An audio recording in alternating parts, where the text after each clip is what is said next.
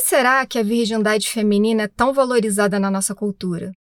Prazer, eu sou a Ana e eu vim falar sobre sexo.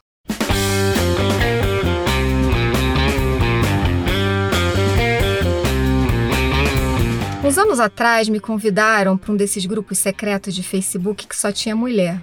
As idades variavam, mas eu acho que a maioria esmagadora estava na casa dos 20 anos.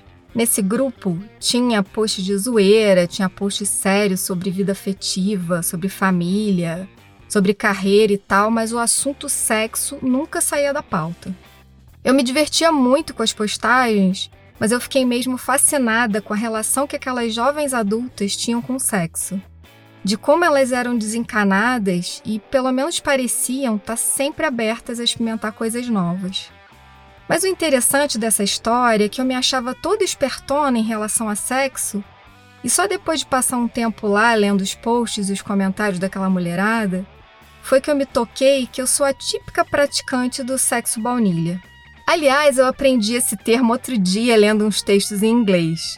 Tinha várias menções ao vanilla sex, mas eu nem sabia que o tipo de sexo mais convencional, onde não rola fetiches, BDSM e outras coisas excêntricas era chamado de baunilha. A história é que na década de 1950, nos Estados Unidos, quando começaram a aparecer aquelas sorveterias com trocentas opções de sabores e coberturas diferentes, mesmo que a pessoa pudesse fazer mil combinações como quisesse, ela sempre escolhia o sabor baunilha, o mais basicão e comum de todos. Tá aí a analogia. Mas enfim, eu fiquei incomodada com isso na época. Não propriamente por ter um estilo de vida baunilha, mas por ter caído nessa armadilha de achar que eu sabia muito, sendo na verdade uma Zé Mané. E aí esse incômodo se juntou ao fato de eu ter uma filha que está quase com 15 anos. Quando a Clara entrou na adolescência, um monte dessas questões foram ressurgindo para mim, e foi esse monte de inquietações que me trouxe até aqui. Como as pessoas encaram o sexo? Como as pessoas lidam com a própria sexualidade? Levando em consideração a diferença de gerações, o que será que mudou e o que será que continua exatamente igual? Bom, e aí eu comecei a pesquisar, a perguntar e quis fazer um podcast sobre o que eu venho descobrindo. Eu tô enquadrada nas caixinhas de mulher branca, cis e hétero. Nasci ali quase na beiradinha dos anos 80. A minha família nunca foi religiosa, minha mãe não faz o tipo antiquado, a nossa educação em casa sempre foi bastante liberal até, mas a gente nunca teve um canal aberto para falar sobre sexo. A verdade é que quem tem está fora da curva. Pais não costumam falar essas coisas com os filhos. E pelos papos que eu tenho com mulheres bem mais novas que eu, essa falta de diálogo em casa segue firme e forte. Porque é bem isso que o tabu faz: evita a comunicação e dificulta que a informação chegue até todo mundo. E a gente tem aí séculos e séculos dessa falta de comunicação, um monte de informação truncada e acaba aprendendo meio que no improviso. E assim a gente vai entendendo nossos papéis sociais e sexuais, só que nem sempre esses papéis fazem a gente se sentir confortável. Quer ver? Teve muita coisa que ninguém precisou dizer explicitamente para mim, mas estava lá nas entrelinhas. Então pensa num monte de tempo achando que sexo é aquilo que a gente vê em filme pornô e que se não for daquele jeito é porque não tá legal ou estamos fazendo errado. Eu achava. Gente, anos e anos sendo treinada para acreditar que mulher não deve tomar iniciativa, que mulher é menos sensível a estímulos sexuais, que mulher pensa menos em sexo porque é da natureza dela ser assim. E eu que sempre curti muito e sempre pensei muito em sexo e tantas vezes tomei iniciativa, ficava me culpando e pensando que devia ter alguma coisa errada comigo. No nosso mundinho heteronormativo e falocêntrico, a gente é adestrada para acreditar que só é sexo quando tem penetração. Que mulher só deve transar se tiver algum envolvimento afetivo. Que o sexo acaba quando o cara goza e que se você não gozou, paciência, fica para próxima ou para nunca. E até hoje, muita mulher acha que precisa fingir orgasmo. Sem falar em todas as nossas paranoias com o próprio corpo, toda a preocupação em agradar e satisfazer o outro, sempre muito maior do que a preocupação com o nosso próprio prazer. A dinâmica é toda para naturalizar e para reforçar a ideia de que mulheres nem merecem tanta atenção assim. E a gente acredita e se conforma com isso. Agora me diz, qual mulher que consegue desenvolver uma sexualidade saudável sendo massacrada com tanta bobagem desde que começa a se entender por gente? Esse é o episódio 1 de uma minissérie de 5.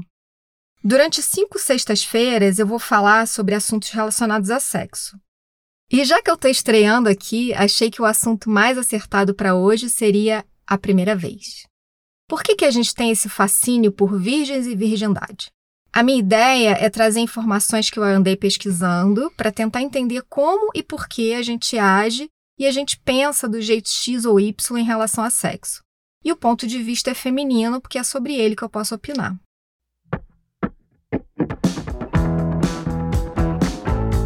Historicamente, a ideia mais comum é de que a mulher deixa de ser virgem quando tem uma relação sexual vaginal, feita por um pênis e com rompimento do ímen aquela membraninha que não tem nenhuma função biológica conhecida e que fica ao redor da entrada da vagina.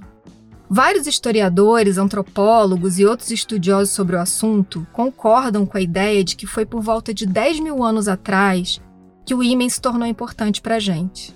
Já que foi nessa época que os primeiros humanos, os chamados caçadores-coletores, foram deixando de ser nômades e começaram a surgir as sociedades pós-agricultura.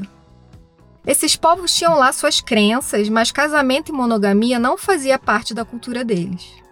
Eles praticavam alguma coisa parecida com o que hoje a gente chama de poliamor. E as crianças que iam nascendo sabiam quem era a mãe, claro, mas não sabiam quem era o pai. Elas pertenciam àquele grupo como um todo. Mas aí esses grupos de pessoas aprenderam a plantar e também a domesticar pequenos animais. E eles foram percebendo que não precisavam mais ficar se deslocando de um lugar para outro quando os recursos daquela região acabavam. Então, começaram a se estabelecer e ter moradia fixa. Com essa história de agora ter uma terrinha, ter coisas, acumular patrimônio, todo aquele papo de que as crianças que nasciam pertenciam à comunidade foi por água abaixo. As relações monogâmicas passaram a ser a regra as famílias começaram a se agrupar de uma maneira mais próxima da que a gente conhece hoje e as mulheres viraram moeda de troca. Foi daí que surgiram os conceitos de herança e dote, por exemplo. Se o cara tinha uma casa e uma vaquinha, ele tinha que se preocupar se a mulher com quem ele ia se casar não estava se envolvendo sexualmente com outras pessoas, porque esse era o único jeito dele garantir que a casa e a vaquinha dele iam ser herdados por um descendente dele e não por um descendente do vizinho. E com essa nova dinâmica, a mulher era a mercadoria e o homem o proprietário da virgindade feminina, que o pai tinha que tomar conta para depois entregar para o marido.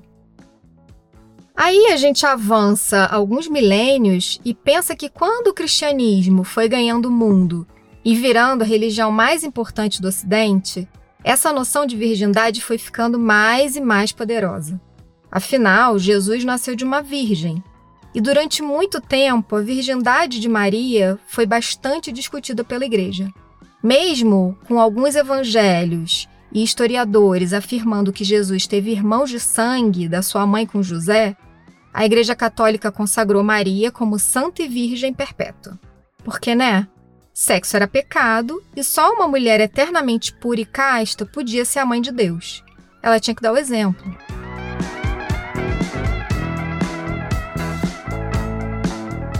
Mas é interessante como que na mitologia grega a virgindade tem uma conotação diferente dessa que a gente conhece.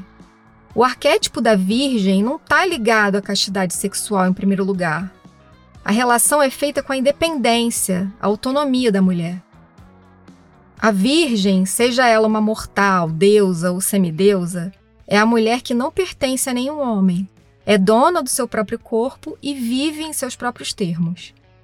Esse conceito da virgem era tão poderoso que sobreviveu entre os cristãos, e não é por acaso a veneração deles pela Virgem Maria. A virgindade sendo associada a uma superioridade que possibilita a comunicação direta com o divino era uma visão já conhecida na Grécia Antiga. Mas a ideia da virgindade no sentido de castidade, como o jeito mais seguro de garantir a salvação, veio com o cristianismo. Todas as religiões, poli ou monoteístas, têm seus próprios dogmas e suas próprias regras para regular a vida sexual das pessoas. Algumas dão mais ênfase ao sexo do que outras, mas todas elas pregam a manutenção da virgindade.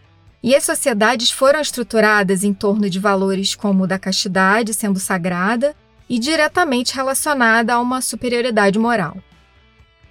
O além-vida dos muçulmanos, por exemplo, é descrito em detalhes picantes que envolvem 72 belas virgens para cada fiel, pênis que nunca amolecem e vaginas apetitosas. Um jeito bem apelativo de atrair os homens para a fé islâmica, né? Essa valorização doentia da virgindade feminina está intimamente ligada a essa noção de que os homens precisam estar tá, o tempo todo reforçando sua posição dominante sobre as mulheres por exemplo, sendo o primeiro. E de quantas mais ele for o primeiro, melhor, porque aí já aproveita para validar a virilidade também. Mas mesmo em sociedades menos moralistas, onde a primeira vez não precisa ser dentro do casamento, muitos jovens decidem se guardar para um único parceiro depois de casar.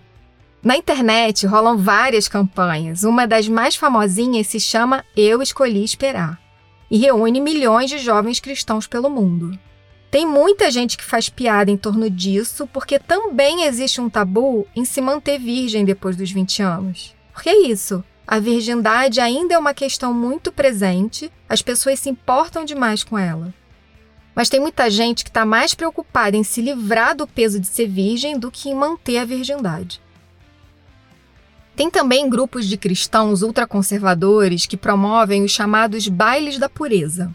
Eles acontecem todo ano em alguns lugares dos Estados Unidos há uns 20 anos já. O baile da pureza é uma festa de gala, onde menininhas prometem para os seus pais que vão se manter virgens até o casamento. Essas meninas costumam ter entre 9 e 12 anos, às vezes até mais novinhas. O pai assina um juramento de que vai ser o guardião da castidade da filha e coloca um anel no dedo dela. Esse anel da pureza deve ser entregue para o marido na noite de núpcias. Tem um baile para os meninos também, quando eles completam 12 anos, que chama Coração Bravo do Guerreiro. Eles também recebem um anel e fazem uma promessa, mas a promessa deles é de ajudar as meninas a se manterem puras. É tipo, não devo violar a embalagem do produto que pode ser comprado por outra pessoa. Ou seja, é sempre tudo sobre tratar a mulher como uma propriedade ou um objeto de consumo. Fora presumir que as crianças vão ser heterossexuais, né? Para começar, pais não são donos dos filhos. E essa ideia de fazer uma criança prometer uma coisa que ela ainda nem sabe do que se trata é abusivo demais. Fora que eu acho que esses rituais de castidade são simplesmente o jeito mais estúpido de preparar pessoas para a vida. Quando gente adulta acredita que incentivar o jovem a adiar o início da vida sexual dele é toda a educação sexual de que ele precisa, eu não sei se eu rio ou se eu choro. Porque basear a educação sexual em abstinência não faz com que eles deixem de praticar sexo. Faz só com que eles pratiquem sexo sem as informações que precisam para se proteger.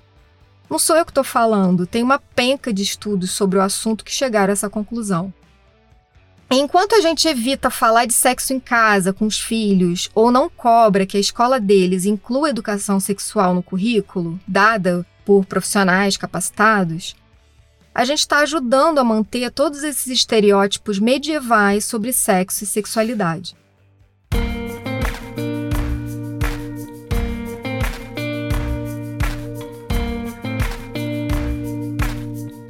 Você já ouviu falar em mutilação genital feminina? É uma prática que envolve a remoção total ou parcial da parte externa da genitália feminina, por razões não médicas. Ela foi inventada para garantir a virgindade das mulheres e é praticada ainda hoje em dia em vários países da África e da Ásia e em alguns países da Europa também. Basicamente, a função da MGF é aniquilar o prazer da mulher. Assim, ela não vai querer transar antes de casar e nem pular a cerca depois do casamento. É claro que para gente que vive numa sociedade onde a mulher tem uma emancipação bastante razoável, a ideia de uma coisa assim é bem difícil de engolir.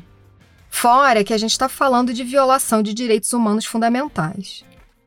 Mas a verdade é que esses rituais estão fincados numa estrutura mega complexa de valores sociais, culturais e religiosos que são tão diferentes dos nossos que é difícil mesmo de alcançar. A pressão social é gigante. As meninas que se negam a passar pelo procedimento são expulsas de casa, porque isso é considerado motivo de vergonha para a família. Na Rússia e países vizinhos, ainda tem lugares onde é super comum comemorar a virgindade da mulher na sua noite de núpcias. Isso inclui toda uma solenidade para mostrar o lençol manchado de sangue para a parentada dos noivos. No Oriente Médio e no norte da África, mulheres podem ser mortas se não sangrarem na hora H. E mesmo que não sejam condenadas à morte, são consideradas mentirosas e devolvidas para a família como defeituosas. Algumas chegam a cometer suicídio. Só tem um problema. Uma boa parcela das mulheres não sangra na primeira vez que faz sexo com penetração, mas mesmo assim, sangrar continua sendo a maior prova de perda da virgindade. E por causa desse mito estúpido, muitas mulheres são obrigadas a passar pelos testes de virgindade, onde médicos ou sei lá, um líder comunitário avalia sua virtude e a sua honra. Uma das técnicas usadas nesse tipo de teste é enfiar dois dedos na vagina, porque eles acham que isso vai indicar o histórico sexual da mulher. A verdade é que não existe nenhum tipo de exame médico sério que possa provar por A mais B se uma mulher é virgem ou não. Existem vários tipos de ímens, alguns vão se desgastando com o tempo ou nunca se rompem. Ímens também podem romper sozinhos durante uma atividade física ou num tombo mais forte na infância, por exemplo. Algumas mulheres até nascem sem essa membraninha, por isso, definitivamente, ela não é a guardiã máxima da virgindade, muito menos definidora do caráter ou do valor de alguém. Mas esses testes acabaram aquecendo todo um mercado de cirurgias para restaurar a virgindade e de ímens artificiais, Sim, ímen artificial, que é uma prótese que você acopla na vagina e quando ela é pressionada, libera um líquido vermelho que imita sangue. Parece um item bem fácil de achar em qualquer sexy shop por aí. 15 reais o pacote com 3 unidades. Enquanto para algumas mulheres um procedimento para reconstruir o ímen é uma questão de vida ou morte, para outras ele é feito para surpreender o marido com uma virgindade milagrosa e apimentar a relação. Tem também casos de mulheres que leiloam a própria virgindade. Elas normalmente usam sites de leilões virtuais e o valor que foi considerado o mais alto já registrado foi de 2 milhões e meio de euros para uma modelo americana de 19 anos. Na época, ela disse que essa sua atitude foi uma forma de emancipação. Falou que se quisesse ter a sua primeira vez com alguém que não fosse o seu primeiro amor, essa era uma decisão só dela. Eu acho que toda essa publicidade tem seu lado bom, porque traz o assunto à tona, as pessoas discutem o tema e tem gente que acaba repensando seus conceitos. Mas a minha questão em relação a esse tipo de atitude, de fazer leilão, de reconstruir ímen ou comprar artificial para apimentar a relação, é se a gente, como mulher, não está só dando um tiro no próprio pé. Fortalecendo essa ideia sobre virgindade de uma maneira que continua prejudicando a gente em vez de libertar. Se não é só um outro jeito de continuar se mostrando submissa, porque de uma forma ou de outra valoriza essa autoridade que os homens acham que deve ter sobre o nosso corpo. Porque a ideia de virgindade é focada numa definição de relações sexuais homem e mulher, né? As pessoas, de uma maneira geral, consideram que perder a virgindade significa penetração do pênis na vagina e acreditam que outros tipos de sexo não contam. Já vi muita mulher dizer que antes do casamento só faz sexo anal para não perder a pureza. Aí eu lembrei do caso emblemático do Bill Clinton, quando ele era presidente dos Estados Unidos e se envolveu num escândalo sexual com uma estagiária da Casa Branca. Chegou a rolar um impeachment por ele ter mentido, mas no fim acabou absolvido no Senado. Na época, ele alegou só ter recebido sexo oral da estagiária, mas como sexo oral não era sexo, sexo, então estava tudo bem. E um monte de gente concordou e vida que segue. Penetração do pênis na vagina foi a prática sexual que recebeu o carimbo autenticado de que agora sim você entrou no mundo do sexo. Parece óbvio se a gente for pensar que, afinal de contas, é a única prática sexual que pode provocar uma gravidez. E aí voltamos para aquele papo de prole, herança e tal. Mas se pelo menos a gente conseguisse dar menos poder para esse pedacinho de pele, já seria um bom começo.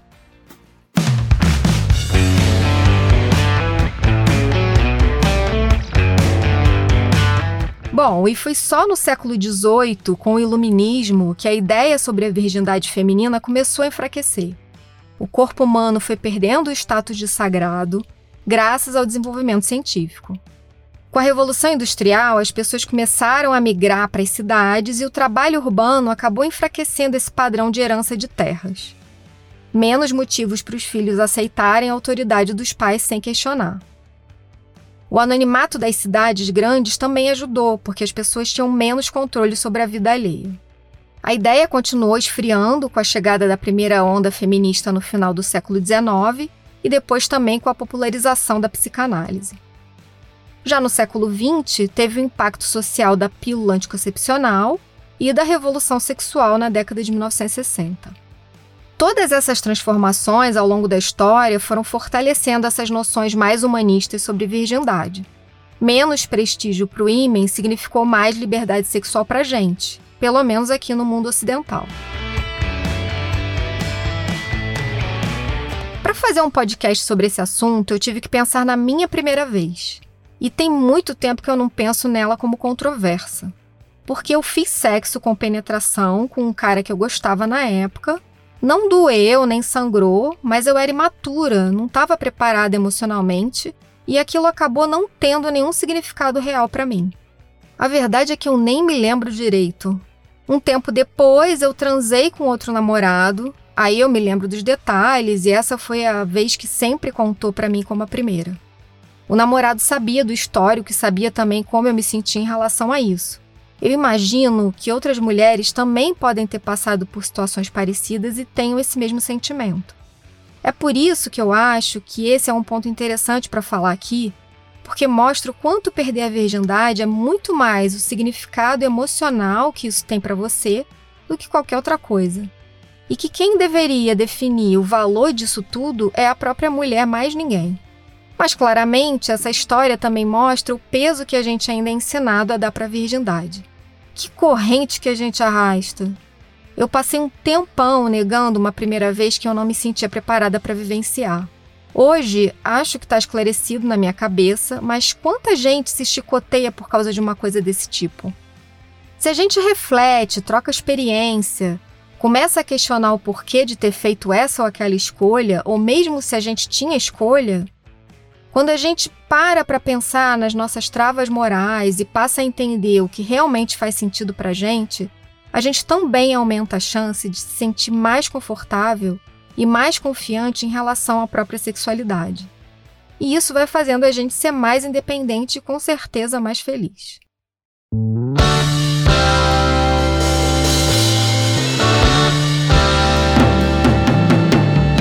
Acho que a primeira vez pode ser um marco, para muita gente, funciona como um rito de passagem até. Mas nem sempre ela é uma experiência transformadora do jeito que algumas pessoas acreditam que seja. Sem falar que parece que existe só um tipo de virgindade. Mas e as outras tantas primeiras vezes no sexo que podem ter uma importância simbólica muito maior do que a penetração propriamente dita? Inclusive, isso está longe de ser exclusivo de relações heterossexuais. Mas toda vez que o sexo foge do padrão heteronormativo, não é visto como sexo de verdade. Quando a gente só considera sexo quando se trata de uma relação hétero, a gente está deixando uma infinidade de possibilidades de fora e exclui um monte de gente do papo. Mulheres lésbicas e bissexuais, cis ou trans, também perdem a virgindade mesmo sem a presença daquele membro mágico com poderes de transformação chamado pênis. De um jeito ou de outro, a primeira vez normalmente é encarada com angústia. Fora que tem isso do desconhecido. Toda primeira vez de qualquer coisa mexe com o nosso imaginário. Aí tem essa história de que dói, sangra, de que precisa ter romance, que tem que ser perfeito e tal. É isso que a gente vê nos filmes, nas novelas, é desse jeito que pintam pra gente. Sexo tem que ser consensual, desde a primeira vez. Tem que ser com camisinha, porque camisinha protege de doença. E se a gente estiver falando de sexo heterossexual, camisinha protege de gravidez também. Pode ser com amor ou sem amor, mas devia ser sempre com alguém que te trate bem. Romper, perder são palavras pesadas que lembram prejuízo. Parece que vai acontecer alguma coisa horrível. Mas na verdade, a gente só tem a ganhar. A gente ganha experiência, ganha prazer e ainda se diverte muito. Eu sou a Ana Maron, esse é o Pouca Vergonha. Esse programa foi editado pela Jéssica Correia e a gente se vê na semana que vem. Até lá!